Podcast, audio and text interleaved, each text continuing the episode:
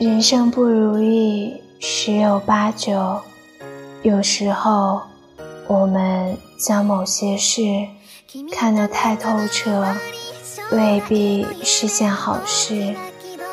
忘了是从什么时候开始委于各种各样的人之间，开始学会巴结奉承，讨好别人。我们唯一清楚的是，在这个现实社会，想要往上爬，就少不了阿谀奉承。记得年少轻狂时，我们也曾转下天，却不曾想到有一天，我们会为了生活而低头，学会迎合讨好。当我们每天游走于各种人之间，我们越发圆滑世故。当你终于到达自己想要的位置，实现自己的价值时，你会不会有些厌倦这样的你呢？后来，你不再轻易向别人低头，而是别人向你低头。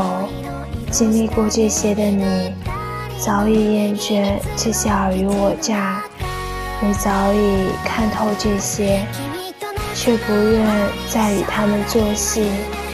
你开始沉默，对很多事力求完美。